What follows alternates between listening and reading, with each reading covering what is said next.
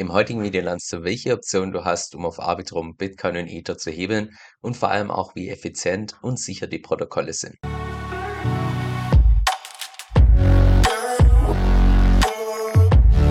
Mein Name ist Kevin und auf meinem Kanal geht es primär um DeFi, Decentralized Finance. Genau gesagt verschiedene DeFi-Protokolle und auch DeFi-Strategien, weil ich persönlich felsenfest davon überzeugt bin, dass das die Zukunft ist und man auch damit das meiste Geld verdienen kann. Und falls dir das zusagt, gleich dich herzlich ein und auf Abonnieren zu klicken und mit dem lass uns auch direkt ins heutige Video reinstarten. Das Problem, wenn man im DeFi-Space auf Layer 1 unterwegs ist, also direkt auf Ethereum und das mit wenig Geld und mit wenig Geld meine ich jetzt in dem konkreten Fall, sagen wir mal, Größen von unter 10.000, dann ist es eben oftmals so, dass wenn man irgendwelche DeFi-Protokolle verwendet, dass einfach die Transaktionsgebühren verhältnismäßig echt hoch sind im Vergleich zu dem Kapital, was man tatsächlich einsetzt. Und genau gleich ist es beispielsweise beim Hebeln, wenn man nur einen Wort erstellt oder nachhebelt und so weiter. Da können einfach die Transaktionsgebühren einen relativ großen Anteil machen von seinem Gesamtkapital. Und genau in solchen Fällen kann es deshalb auch sinnvoll sein, auf Layer 2 zu gehen, also auf im Prinzip die skalierte Version von Ethereum, auf beispielsweise Optimism, auf beispielsweise Arbitrum und so weiter, wenn man dort deutlich geringere Transaktionskosten hat, sodass man sein sag mal, geringeres Kapital einfach deutlich effizienter verwenden kann. Jetzt der Grund, warum auf Layer 2 die ganzen Transaktionen um Vielfaches günstiger sind im Vergleich zu Layer 1, ist einfach die Tatsache, dass auf Layer 2 die ganzen Transaktionen gebündelt werden und dann in gebündelter Form auf Layer 1 geschrieben werden. Das heißt, für eine einzige Transaktion auf Layer 1 können einfach deutlich mehr Transaktionen stattfinden und dementsprechend sind auch die Transaktionsgebühren einfach nur ein Bruchteil von dem, was du zahlen würdest auf Layer 1. Und genau aus dem Grund ist ja auch momentan, oder was ist momentan schon seit ja, einem guten Jahr, der Trend in DeFi immer mehr der, dass immer mehr auf Layer 2 geht, weil eben auch bei Ethereum in der Zukunft davon ausgegangen wird, dass einfach die Gas-Fees in Zeitverlauf so hoch sein werden, dass man viele Protokolle einfach nur noch so, hm, ich sag mal, ungern nutzen möchte, wenn man einfach für jeden einzelnen Schritt deutlich höhere Kosten hat. Und deshalb geht der ganze Trend gerade immer mehr auf Layer 2. Und deshalb dachte ich mir auch, lass uns das mal so ein bisschen genauer anschauen, welche Optionen es denn Stand heute dort schon gibt. Auch wenn ich persönlich nach wie vor mein, also mit Abstand größten Teil von meinem Portfolio ist nach wie vor auf Layer 1. Bei Layer 1 stand heute einfach noch ein gutes Stück sicheres als Layer 2, weil alles, was auf Layer 2 ist, im Allgemeinen deutlich neuer ist und dementsprechend auch so ein Stück weit unsicherer. Um zunächst mal einen Überblick zu bekommen, bin ich hier auf DeFi Lama gegangen, auf den Borrow-Aggregator, der dafür einfach nur das perfekte Tool ist, wo ich hier oben links eingeben konnte, hey, ich möchte gerappte Bitcoins hebeln und möchte als Kredit aufnehmen irgendeinen Stablecoin und zwar auf der Chain Arbitrum. Und er zeigt mir hier im Prinzip die ganzen Protokolle an, mit denen man das machen kann.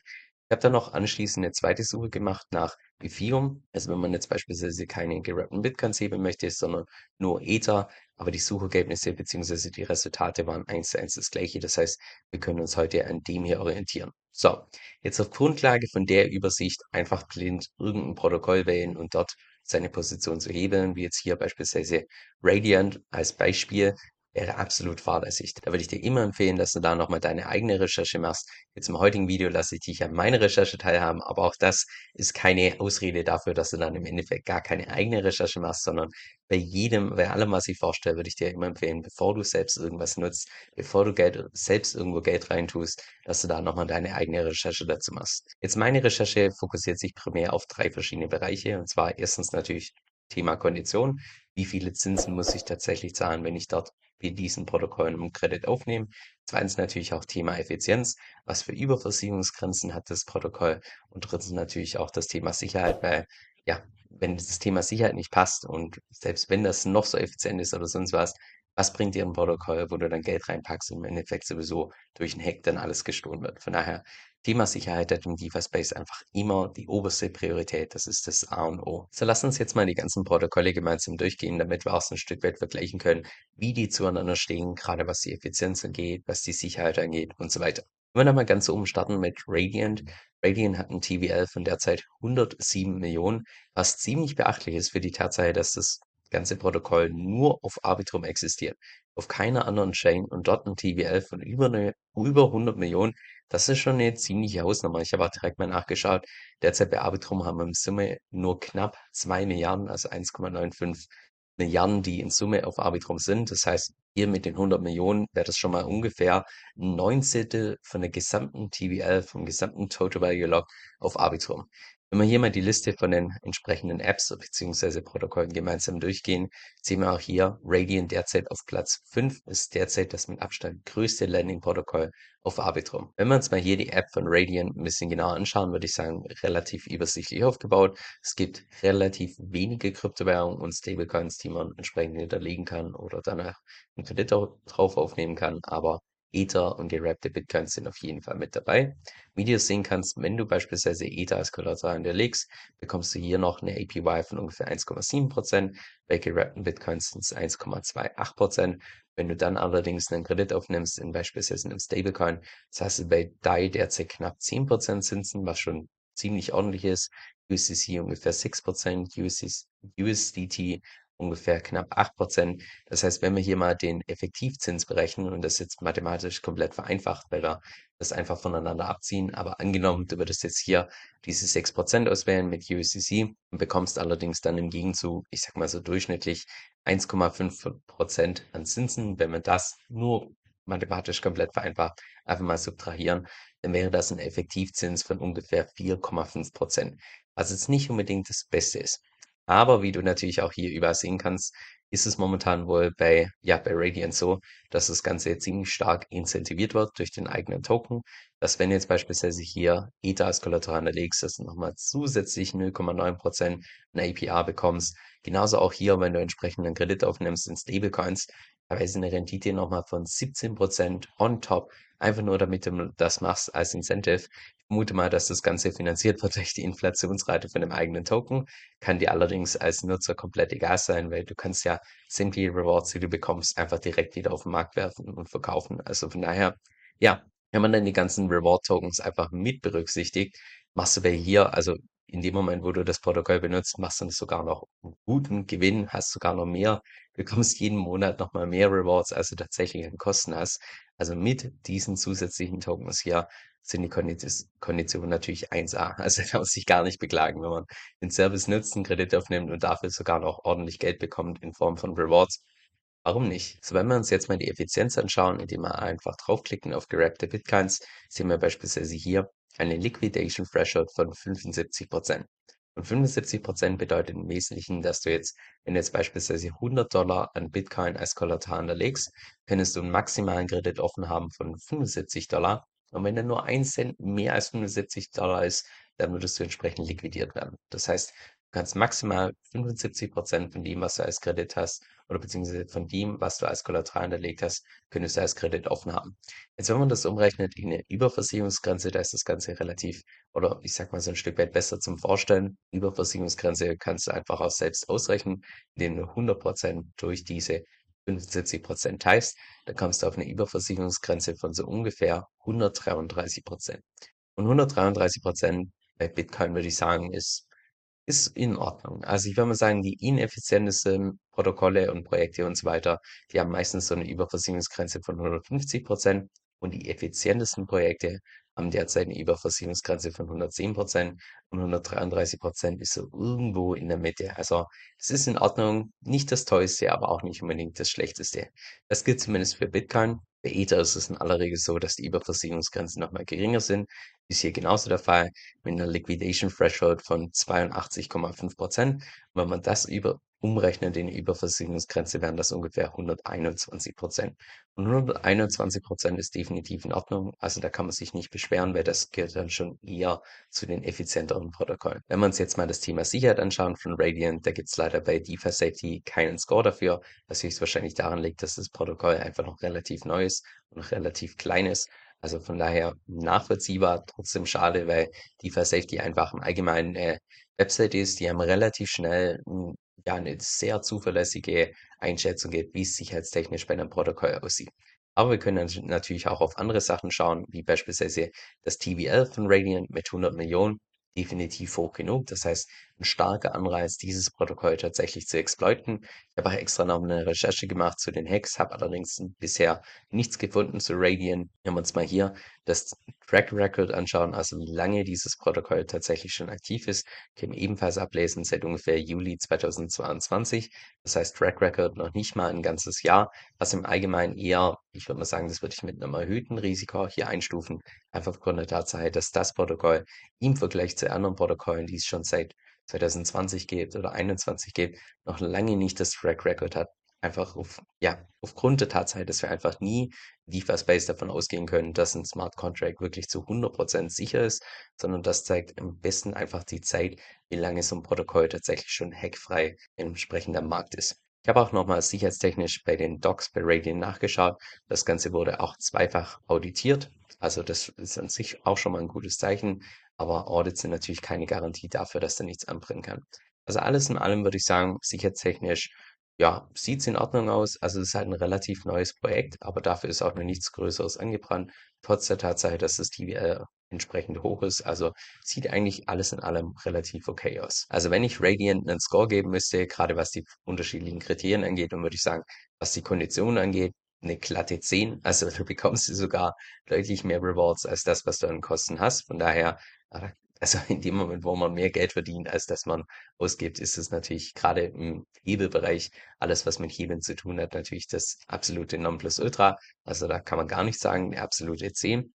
Was die Effizienz angeht, bei Bitcoin mit 'ner Überversicherungsgrenze von 133%, Ether mit 121%, würde ich sagen, ist es gut. Würde ich sagen, vielleicht von 10 Sternen, vielleicht 7 von 10. Und das Thema Sicherheit, einfach aufgrund der Tatsache, dass es noch relativ neu ist, würde ich sagen, eher 'ne 6 von 10 oder 'ne 7 von 10. Jetzt im Zeitverlauf, je mehr sich Raydian da etablieren kann, je mehr da längerfristig einfach nichts anbrennt bei dem Protokoll, desto hier höher würde ich auch mit dem Score gehen. Und irgendwann hoffe ich natürlich auch, dass bei DeFi Safety hier für Raydian entsprechenden ja, einfach der Score verfügbar ist, dass man sich da noch mal einfach vergewissern kann. Dann lass uns jetzt weitermachen mit ABV3. Wenn wir uns da mal die Daten dazu anschauen, bei DeFi Lama sehen wir hier ein TVL von knapp 800.000.000. Das lässt sich definitiv sehen. Auch wenn wir mal hier nur speziell schauen bei Arbitrum, haben wir trotzdem 'n TVL knapp 65.000.000. Das ist für Arbitrum immer noch 'ne ordentliche Hausnummer. Das lässt sich ebenfalls sehen. Wir sehen auch hier beispielsweise das Track Record von der Version V3 beginnt irgendwann im März 2022. Das heißt jetzt ungefähr 'n Jahr alt. Aber die Version V3 baut ja auch teilweise auf die vorherige Version V2 auf. Wenn wir uns dort mal das Track Record anschauen, beginnt das irgendwann mal im Dezember 2020. Das heißt, sehr lange Track Record. Also, aus der Hinsicht kann man da überhaupt gar nichts aussetzen.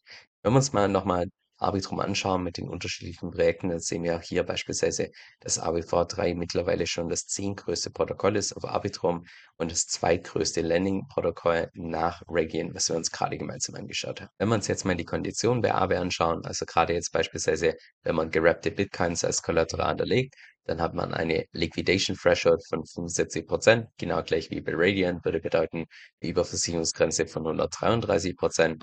Und das Gleiche noch für Ether. Wenn wir da entsprechend draufklicken, sehen wir, dass wir eine Liquidation Threshold ebenfalls haben von 82,5%, was wiederum ungefähr 121% entspricht als Überversicherungsgrenze.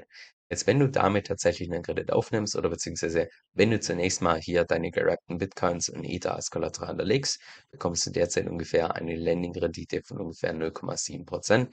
Wenn du dann 'nen Kredit aufnimmst in beispielsweise DAI oder hier diesem Euro-Stablecoin USDC mit 2,24% oder hier USDT mit 3,84%. Sagen wir mal, du nimmst hier tatsächlich USDC mit 2,27%. Wenn wir dann das subtrahieren von diesen 0,7%, würde das bedeuten, du hättest Effektivzinsen in Höhe von ungefähr, vereinfacht gesagt, ungefähr 1,6%. Das lässt sich definitiv sehen. Alles zwischen, ich sage mal, bis zu 3% ist vollkommen im Rahmen.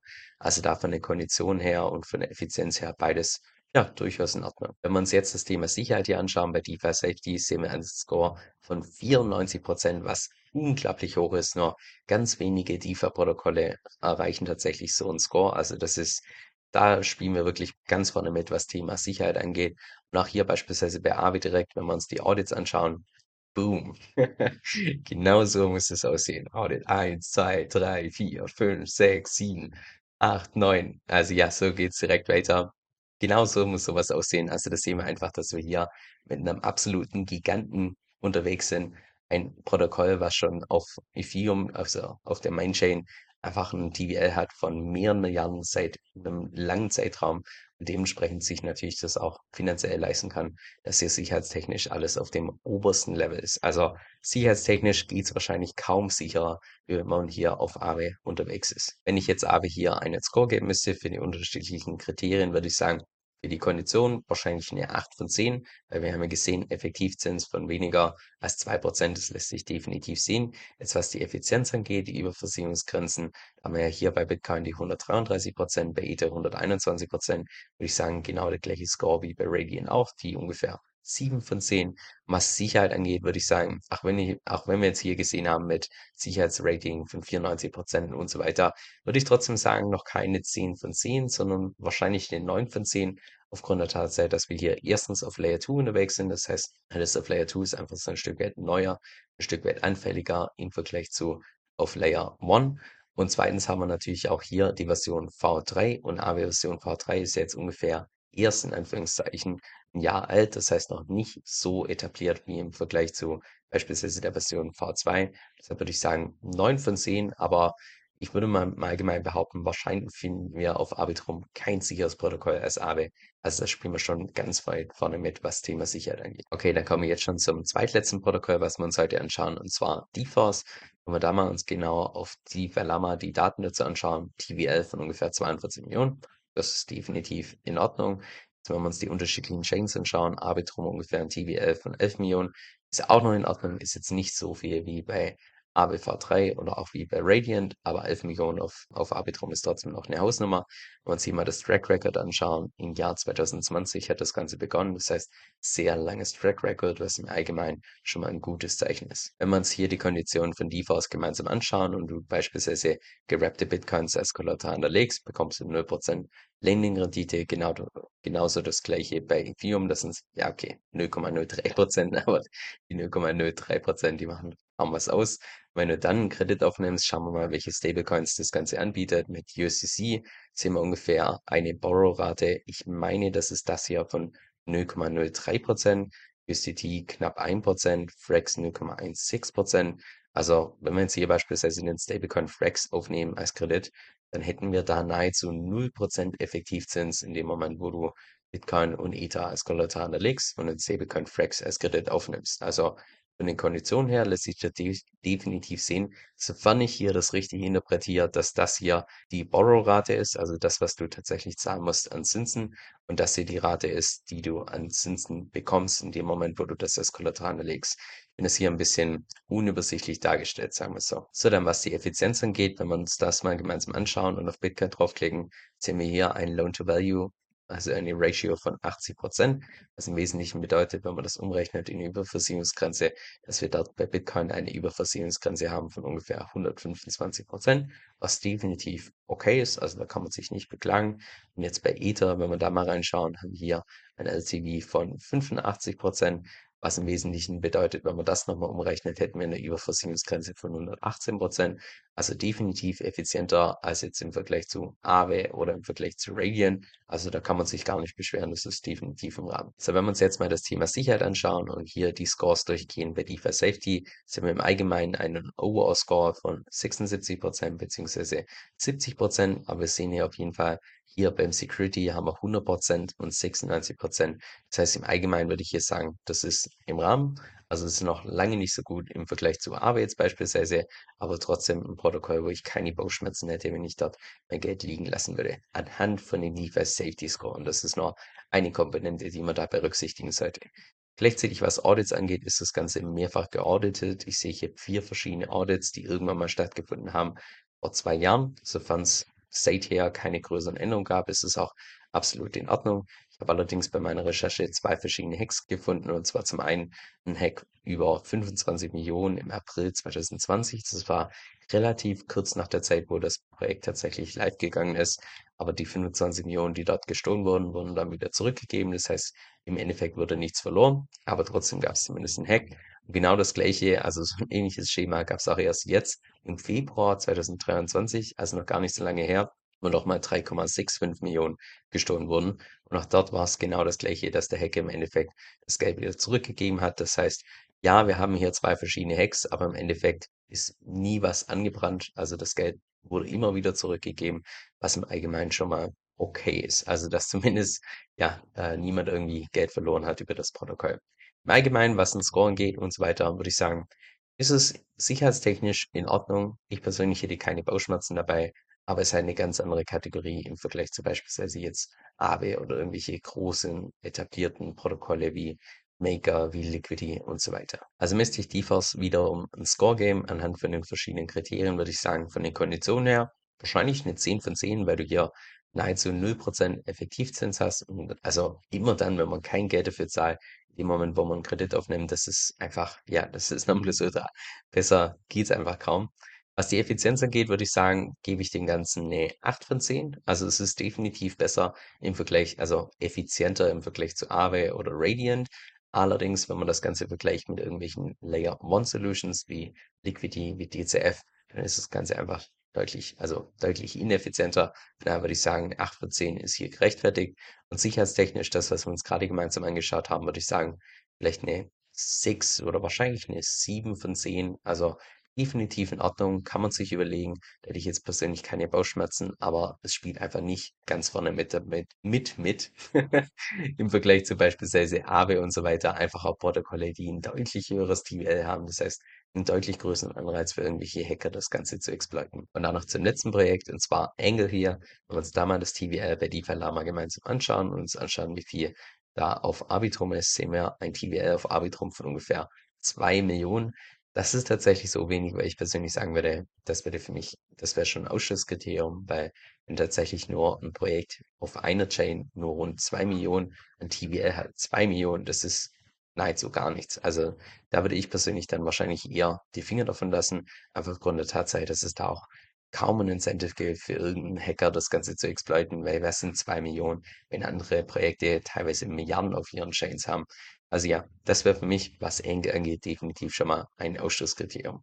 Das bringt mich vielleicht auch direkt zum persönlichen Fazit. Also was wir jetzt gerade gesehen haben bei der Recherche, dass gerade was die Konditionen angeht, war Radiant die mit Abstand beste Option, weil du da noch zusätzlich diese Rewards bekommst. Was die Effizienz angeht, war DeForce die beste Option, weil dort die Überversicherungsgrenzen mit Abstand am niedrigsten waren. Und was Sicherheit angeht, war Thema Aave mit Abstand die beste Option. Das heißt, müsste ich wählen von den ganzen Optionen, die es jetzt momentan auf Arbitrum gibt, würde ich persönlich ganz klar Aave bevorzugen. Einfach aufgrund der Tatsache, dass dort die Sicherheit, also ja, einfach ganz, ganz, ganz vorne mitspielt. Und Thema Sicherheit ist einfach im DeFi-Space das A und O. Deshalb würde ich persönlich Stand heute auf kein anderes Protokoll gehen, um jetzt beispielsweise Bitcoin und Ether zu heben, außer Aave. Kann natürlich auch sein, dass hier DeFi Lama irgendwelche Optionen gar nicht anzeigt. Also DeFi Lama ist bei solchen Listen nicht immer komplett vollständig. Vielleicht gibt es noch weitere Protokolle, noch weitere Projekte, die auf Arbitrum entsprechend aktiv sind, die ich jetzt hier in dieser Liste nicht gefunden habe. Das kann natürlich sein. Aber ja, vielleicht sind es auch einfach Projekte, die im Allgemeinen deutlich kleiner sind und deshalb äh, noch weniger etabliert sind. Aber zumindest von den Optionen, die angezeigt werden, aus meiner Sicht Aave für Bitcoin und Ether die Nummer eins zum Hebeln. Das gesagt haben, wenn jetzt beispielsweise jemand auf Layer 2 geht, weil er denkt, ah, da kann ich massiv Transaktionsgebühren einsparen und habe dadurch im Endeffekt mehr Geld, hm, glaube ich, denkt so ein Stück weit zu kurz, weil man darf natürlich nicht vernachlässigen, dass wir auf Layer 1 beispielsweise Protokolle haben wie Liquidity, wie beispielsweise DCF, also ein Fork von Liquidity, wo du sowohl Ether als auch gerappte Bitcoins mit einer Überversicherungsgrenze von 110% hebeln kannst auch sicherheitstechnisch relativ weit vorne mitspielst. Und die Effizienz gibt's einfach Stand heute noch nicht auf Layer 2 oder beziehungsweise auf Arbitrum. Das heißt, ja, bei Arbitrum tust du an den Transaktionsgebühren und so weiter auf jeden Fall was einsparen, aber hier hast du auf jeden Fall auf Layer 1 irgendwelche Protokolle, wo du auch gebührentechnisch nur einmalig eine Gebühr zahlst, nicht regelmäßige Zinsen oder sonst was. Und diese Effizienz von 110%, die gibt es einfach nicht auf Layer 2. Das ist langfristig gesehen, kann zwar sein, ja, du hast bei Layer 1 deutlich höhere Transaktionsgebühren, aber du machst trotzdem bei weitem mehr Gewinne, weil du dort einfach effizienter hebeln kannst und gleichzeitig über den kompletten Zeitraum keinerlei Zinsen hast. Das sollte man immer mit berücksichtigen. Ich habe vor kurzem eine Umfrage gemacht, woraus kam, dass mehr als 50% von meiner Audience das gleiche Tool für ihre Steuern benutzt, und zwar das Tool Cointracking. Und erst als ich dann darüber recherchiert habe, habe ich im Nachhinein herausgefunden, dass das auch weltweit der Marktführer unter den Kryptosteuertools ist und dementsprechend auch das Tool ist, was in aller Regel die ganzen Steuerberater empfehlen, weil sie sich eben damit auskennen, mit den anderen Tools entsprechend weniger. Das heißt, sie wissen dann ganz genau, was sie mit den Daten machen müssen und so weiter und so fort. Jetzt das Coole an dem Tool ist meiner Meinung nach nicht nur, dass die so gut wie jeden Coin akzeptieren, sondern dass es da auch eine komplett kostenlose Variante gibt. Jetzt, falls du mehr darüber erfahren möchtest, dann geh einfach auf meine Webseite kevinsoe.com-5. Das ist K-E-V-I-N soe.com-5. Dieser Podcast stellt weder eine steuerrechtliche noch eine finanzielle Beratung dar. Das heißt, alle Informationen sind wirklich nur zu Informationszwecken bestimmt.